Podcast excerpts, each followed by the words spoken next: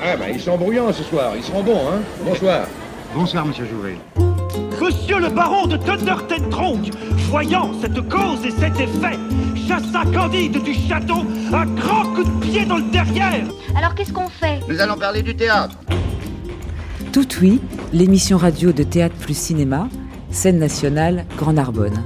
Mon papa, il dit qu'un couple, c'est une équation à deux qu'est-ce que t'en penses? Euh, bah, que c'est beaucoup d'inconnus. Il en est du théâtre comme de la passion. On en parle avant ou après, mais pendant, pendant la passion même, il y a trop à faire, on n'en parle pas, voyez-vous. Une émission de Marion Thiba en collaboration avec euh, Marie Closet et Étienne Noiseau et en partenariat avec RCF, Grand Sud FM, Radio Pays d'Hérault, Radio Lingodoc et Radio Marseillette.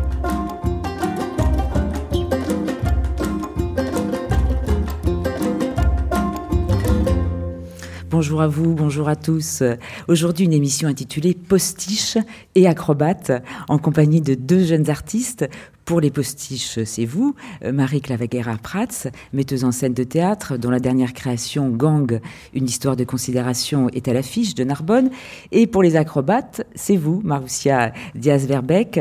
Vous êtes circographe, c'est-à-dire metteuse en scène de cirque, mais vous en parlerez tout à l'heure.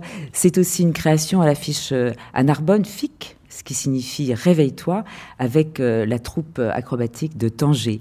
Alors avant d'évoquer l'univers du cirque, j'aimerais qu'on commence euh, par évoquer le gang des postiches, Marie Clavagara Prats, parce que vraiment je me suis posé la question, vous voyant euh, si jeune, pourquoi vous êtes-vous intéressé à cette histoire qui, pour ma génération, a défrayé la chronique, bien sûr. Tout le monde, euh, disons, passé la cinquantaine, connaît très bien l'histoire du gang des postiches et en a beaucoup ri aussi à un moment donné, un peu moins ri à un autre moment, parce qu'il y a des moments tragiques dans leur histoire.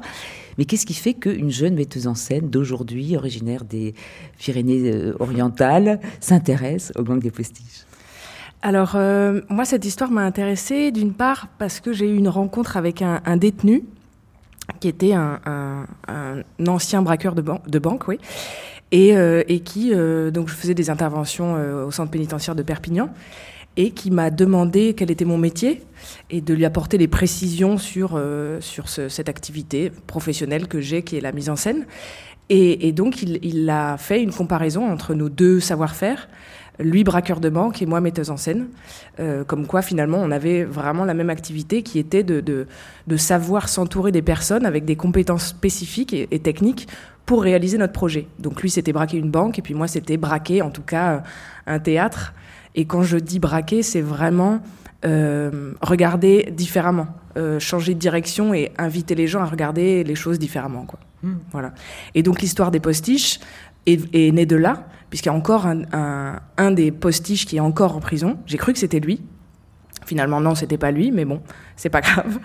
Euh, et, et, en fait, euh, j'ai vraiment voulu travailler autour de ces postiches des années 80 parce que je crois qu'il est impératif dans une société d'avoir des braqueurs, que ce soit des metteurs en scène ou des braqueurs de banque, en tout cas des êtres qui nous invitent à regarder les choses différemment. Et je crois qu'aujourd'hui, en fait, en tout cas, on a de moins en moins de braqueurs de banque.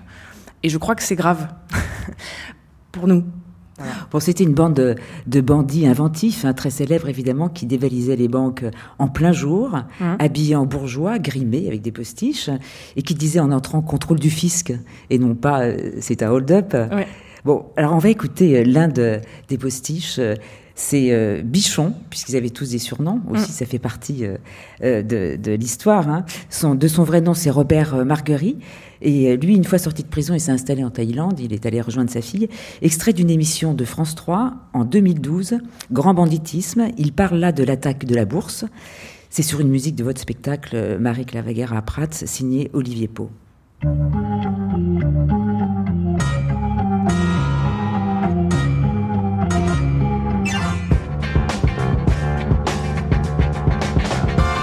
J'étais en train de remplir des sacs de lingots d'or. On avait pris 34 lingots d'or hein, à l'époque, des pièces d'or, des, billets. On avait pris et les flics sont arrivés. Il restait encore des, lingots de 13 kilos et tout à l'intérieur. On n'a pas pu les prendre. On était obligé de sortir.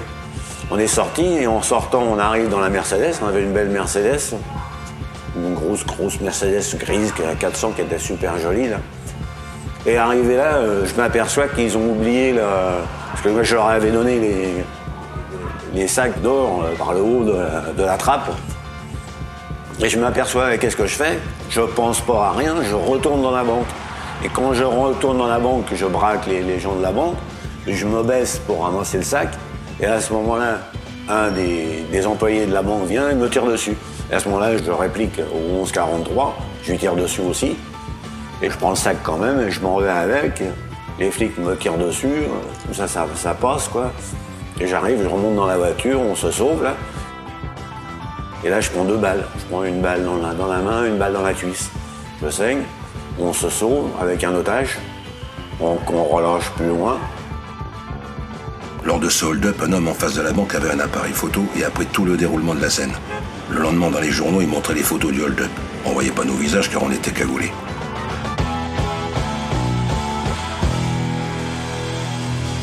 Marie Clavagera, quelle voix Quelle voix Ah oui, ouais. Hein? Incroyable. Euh, justement, ça a été euh, un, un travail que j'ai voulu aussi faire parce qu'il y a la voix et la langue aussi euh, de ces, de, par exemple, de, de cet être, Bichon en tout cas. Comment arriver à, à redonner ce, ce, ce, ce vécu? Cette gouaille Ouais, c'est ça. Sans forcément la caricaturer. Et en même temps, moi j'aime bien l'absence de mots. Euh, qu'on ressent vraiment dans cet extrait et notamment dans plein d'autres parce que c'est vrai qu'il y a beaucoup de documentaires sur eux ou beaucoup d'enregistrements notamment de, Robert Margerie. Et, hum, et c'est vraiment ce rapport à la langue à ce qui n'est pas dit ce qui est dit ce, euh, vocabulaire et on, perçoit à cet endroit-là euh, d'où ils viennent le point de départ et l'origine de, ces êtres-là de ce groupe qui vont former le milieu social euh, voilà. Pour la distribution, vous avez fait comment? Parce que je sais qu'il y a un comédien qui est handicapé, qui Mm. est trisomique. C'est un vrai comédien qui fait Oui, partie oui, de la compagnie euh, La Bulle Bleue, qu'on a déjà vu sur scène d'ailleurs ici dans une mise en scène de Nicolas Heredia. Et vous l'avez choisi. Pourquoi l'avoir choisi? Vous avez aussi choisi des femmes alors que c'est une bande de, mecs. hein. Oui, ah oui, oui. Oui, oui, c'est une, une bande de mecs bien virils et moustachus, quoi. Euh, et moi, j'ai justement cherché à, à, bah, en tant que braqueuse, en tout cas, donner à voir euh, ce qu'on voit pas forcément euh, à la lumière aveuglante, et donc do- donner à voir l'envers du décor, ce qui se cache derrière les masques. Et pour le coup, euh, une distribution de cinq bonhommes virils et moustachus m'intéressait pas. Et j'ai préféré effectivement choisir des êtres dont leur singularité ou leur fragilité ou leur faille, non pas qu'une femme est plus fragile qu'un homme ou qu'un un jeune comédien trisomique le soit aussi, mais en tout cas, pour moi, ils sont plus forts dans la, dans la capacité à révéler ce qu'on cache, ce que n'importe quel citoyen ou citoyenne cache euh, euh, et ne donne pas à voir. Quoi. Alors, j'ai le sentiment aussi que j'ai pas vu votre création. C'est une création. Donc, bien sûr, euh, on la découvrira sur scène. Mais j'ai quand même le sentiment que vous êtes affranchi complètement, c'est ce que vous dites là, du réalisme. Ah, complètement. Parce qu'ils étaient très théâtraux. Ils Ah avaient oui, un oui, mode opératoire totalement. C'était un scénario, leur Ah mode oui, opératoire. Ils faisaient toujours pareil, Nadia. Oui, oui. Et il se peut que, par, par exemple, beaucoup de personnes me disent que c'est euh, invraisemblable ce que j'ai écrit, alors que moi, je me suis vraiment inspirée de l'histoire réelle. Euh, par exemple, comme euh, anecdote, euh, ils ont leur, leur dernier braquage s'est effectué dans la même rue que leur tout premier, Premier. braquage. Mm. Bon bah ça, si on invente ça euh, scénaristiquement, franchement, euh, Ouais, tout le monde va rien. nous dire, euh, va nous tomber dessus, quoi. Enfin, il y a, il y a que ça, il y a, ça n'arrête pas de pleuvoir, ces, ces, ces évidences-là. Mais Il faut quand même rappeler qu'ils ont réalisé 27 braquages. au minimum, c'est-à-dire En ceux, ans, ceux qu'on connaît. ouais, ceux qu'on connaît.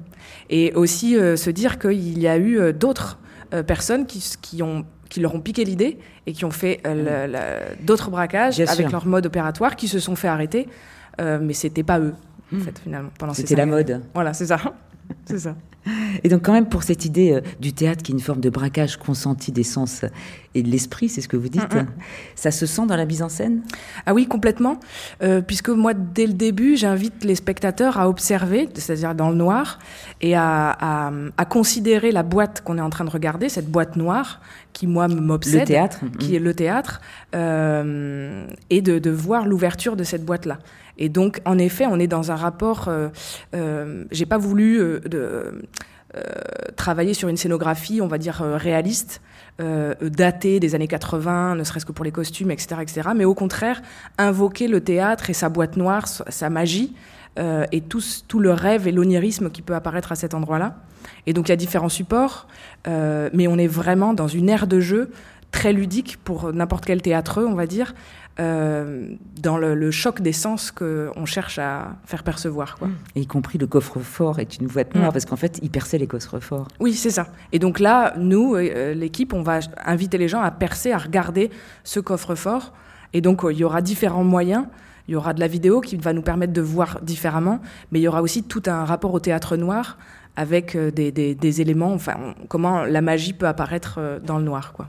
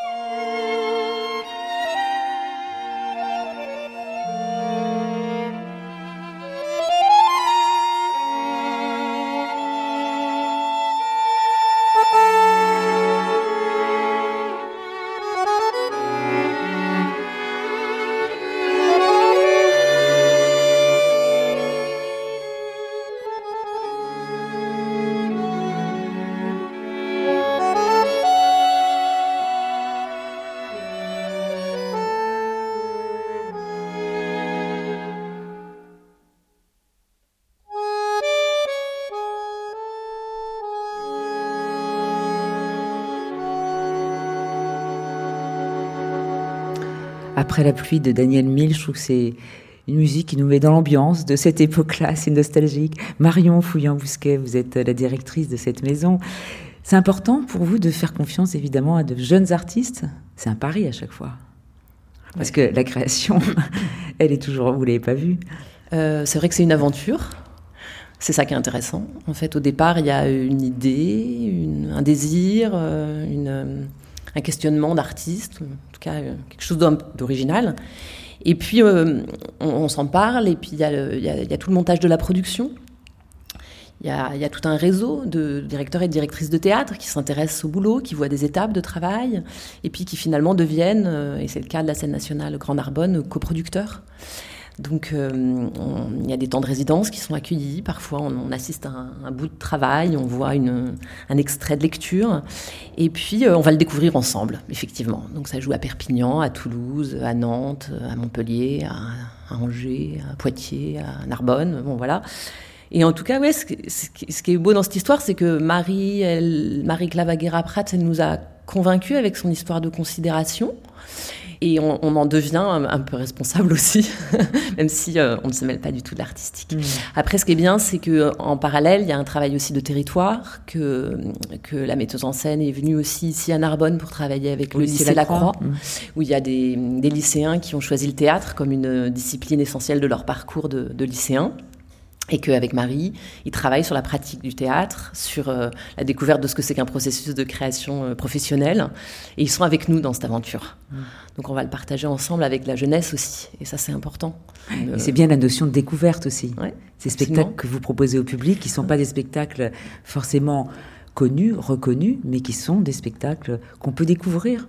Absolument, et puis c'est hyper important que dans une saison où il y a euh, une grosse trentaine de spectacles et une douzaine de spectacles de, théâtre, il puisse y avoir à côté d'œuvres de, présentées par des grosses institutions comme la Comédie Française, le Festival d'Avignon, il y ait euh, à proportion importante euh, des créations originales de théâtre contemporain par des artistes non encore connus du grand public. Mmh.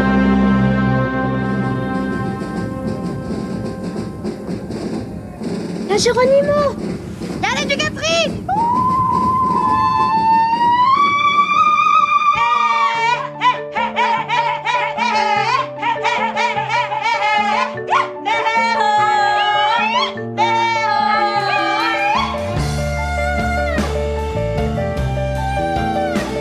Vous êtes bien à l'écoute de Tout Oui, l'émission radio de Théâtre plus Cinéma, scène nationale Grand Narbonne.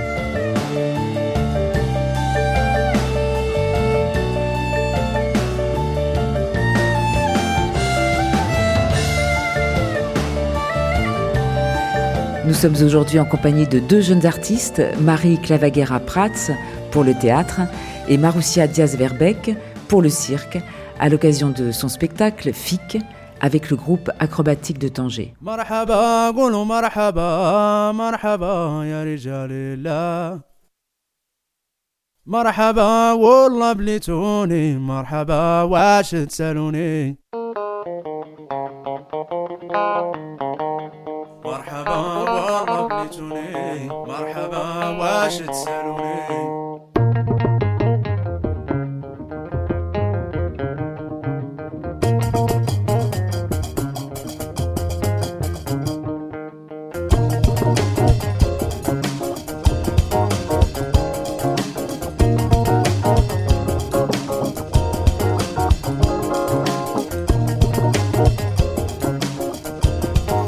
Maroussia Diaz-Verbeck, vous êtes venue de Paris pour être ici aujourd'hui, mais en réalité, euh, vous êtes très contente d'être à Narbonne parce que votre père euh, habite ici. C'est un peintre d'origine espagnole dont on a vu une belle expo ici à la salle des synodes il n'y a pas si longtemps, Léon Diaz Ronda. Je ferme la parenthèse. Et vous avez donc été invité par le groupe acrobatique de Tanger pour créer avec eux un spectacle à l'affiche à Narbonne. Vous êtes vous-même acrobate. Vous faites de la corde souple, de la corde volante. Vous marchez au plafond. Oui. Sans tomber Ben ouais, j'ai Ouais. pas le droit de tomber. Vous avez été formé au Centre national des arts du cirque. Alors comment ça s'est passé? Vous êtes allé à Tanger Qu'est-ce qui s'est passé là? Vous avez, euh, vous avez eu carte blanche pour... euh, Oui, alors j'ai euh, j'ai rencontré euh, donc euh, Sana El Kamoni qui dirige euh, le groupe acrobatique d'Angers, qui l'a monté, euh, et qui le porte depuis euh, 17 ans maintenant. Et elle m'a euh, elle m'a vraiment invi- invité ouais au Maroc plusieurs fois et on a on a ben voilà on a plongé euh, avec elle dans, cette culture et puis dans les questions euh, euh, du cirque et de l'acrobatie marocaine. Parce qu'en fait il faut savoir que il y a une acrobatie spécifiquement marocaine qui vient d'une tradition spirituelle et, et qu'on ne retrouve nulle part ailleurs, qui est vraiment fondée sur le cercle, les acrobaties en cercle et en vitesse qui, qui s'approchent de la transe, et aussi euh, un style particulier de, de portée de pyramide euh, humaine. Et elle a, elle a monté cette, euh, cette compagnie à 17 ans parce que euh, il y avait beaucoup d'artistes traditionnels, mais pas euh, voilà de création contemporaine et surtout une visibilité pour eux. Et euh, voilà, elle a organisé ces rencontres et ces mélanges entre des artistes euh, contemporains et, euh, et, et cette, et cette tradition. Et l'acrobatie marocaine, c'était beaucoup des hommes? Alors oui, évidemment, c'est beaucoup euh, des hommes parce que dans la religion, être une femme et montrer son corps en mouvement devant d'autres hommes, c'est compliqué.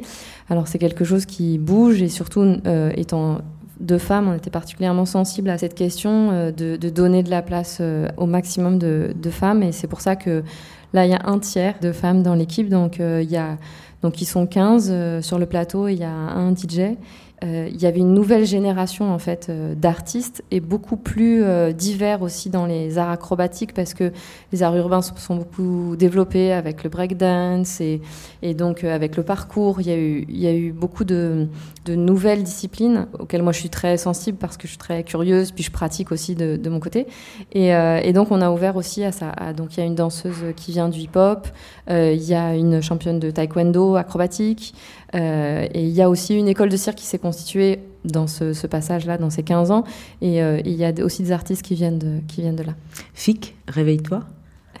Ça vient, en fait, on a travaillé avec euh, le photographe londonien qui est d'origine marocaine, qui s'appelle Hassan Hajjaj, qui est un photographe vraiment euh, euh, incroyable parce qu'il est, il est, c'est très très très coloré en fait. euh, il, a- il apporte vraiment une Il image signe du les décors euh, et voilà, les, il fait les la- accessoires, exactement les la costumes. scénographie et les costumes du spectacle. Et euh, moi, je connaissais pas du tout le Maroc et la scène euh, artistique marocaine. Et donc, on a beaucoup échangé avec, euh, avec Sana au début sur, sur tous ces artistes. Elle, elle avait envie de travailler avec lui depuis longtemps. Et c'est vrai que moi, ça m'a tout de suite parlé parce qu'il y a un lien avec le cirque qui est très fort, hein, le cirque classique. Parce qu'il y a un contraste avec les couleurs, il y a une légèreté, il y a une vitalité, il y a un humour aussi, un détournement qu'on ressent tout de suite. Et donc, pour en arriver à Fic, je ne perds pas le fil, euh, voilà, lui, il a, fait une œuvre, en fait, il a repris un, détournement euh, qu'on voit beaucoup au Maroc, euh, un tag qu'il y a sur les panneaux stop, avec l'écriture donc stop en arabe, qui a une ponctuation. Et en fait, en chan- changeant le point de place, ça se transforme en réveille-toi. C'est-à-dire que le panneau stop peut se transformer en réveille-toi. Et euh, ça parle exactement voilà, de, du spectacle et de l'état d'esprit de cette nouvelle génération euh, d'artistes euh, acrobates marocains. On écoute un extrait du spectacle.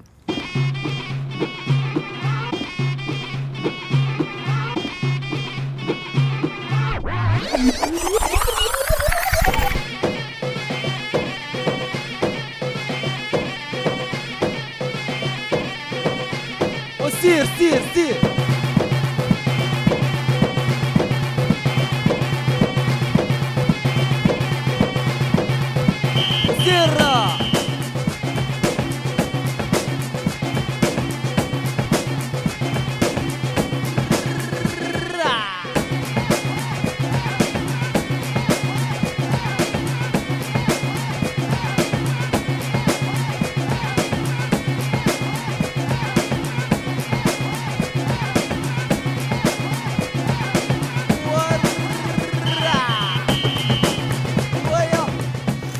Là, on sent bien qu'il y a une énergie absolument incroyable. On n'a pas encore vu le spectacle, mais on l'entend tout de suite.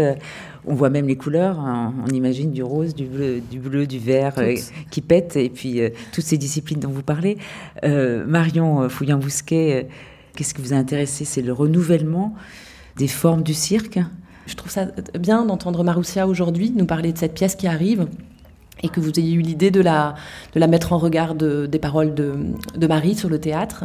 Euh, cette saison 2020-2021, elle, est, euh, elle est composée de 50% d'œuvres euh, euh, conçues et euh, dirigées par des artistes femmes et 50% par des hommes. Donc voilà, le travail de Maroussia, moi je le, je le découvre, euh, il m'intéresse. On en a parlé euh, en réseau à nouveau, parce qu'on ne prend jamais une décision de programmation complètement seule. Donc euh, il y a euh, du travail avec le pôle national des arts du cirque. À Alès, on réfléchit ensemble sur la création contemporaine circassienne, avec le département de l'Aude, puisqu'il y a ce temps de cirque dans l'Aude. C'est des 10 ans cette année, donc il fallait une, belle grande pièce. Donc effectivement, le 28 novembre, ça va être la fête à Narbonne. Euh, ça, tout ça, ça nous a donné envie. Moi, je connaissais le travail du photographe que j'avais découvert euh, au Maroc, donc ça m'a beaucoup intrigué aussi qu'un travail de plasticien vienne au milieu d'un travail d'une artiste qui fait du cirque, mais qui en même temps travaille sur des questions vraiment de chorégraphie. Donc ces croisements des arts, tout ça, ça nous a euh, donné beaucoup d'inspiration. Et là aussi, on va découvrir la pièce. Euh, on a vu des extraits vidéo, puisque ça a déjà joué, mais peu en France. Donc euh, là aussi, on est dans le- dans l'expectative. Le groupe acrobatique de Tanger, moi je le connaissais dirigé euh, aussi beaucoup par des hommes, notamment Aurélien Bory, qui est aussi invité cette saison. Et euh, voilà, on est heureux de cette relève, on est heureux d'en être, euh, d'en être euh, partenaire. À très bientôt sur scène, donc. Merci à toutes les trois d'avoir participé à cette émission. C'était Tout Oui, un cycle d'émissions radio enregistré au fil de la programmation de Théâtre plus Cinéma, scène nationale Grand Narbonne, en collaboration avec RCF, Grand Sud FM, Radio Pays d'Hérault, Radio Lingodoc et Radio Marseillette. Prochain spectacle à ne pas rater, en plus des vôtres, Candide de Voltaire, mis en scène par Arnaud Meunier, et Jean-François Zigel, improvisation sur Bach. Prochain enregistrement en public, ce sera ici à Narbonne le 16 janvier. On vous donne rendez-vous à 16h avec euh, Françoise Gillet de la Comédie Française. D'ici là, restez informés, soyez tout oui.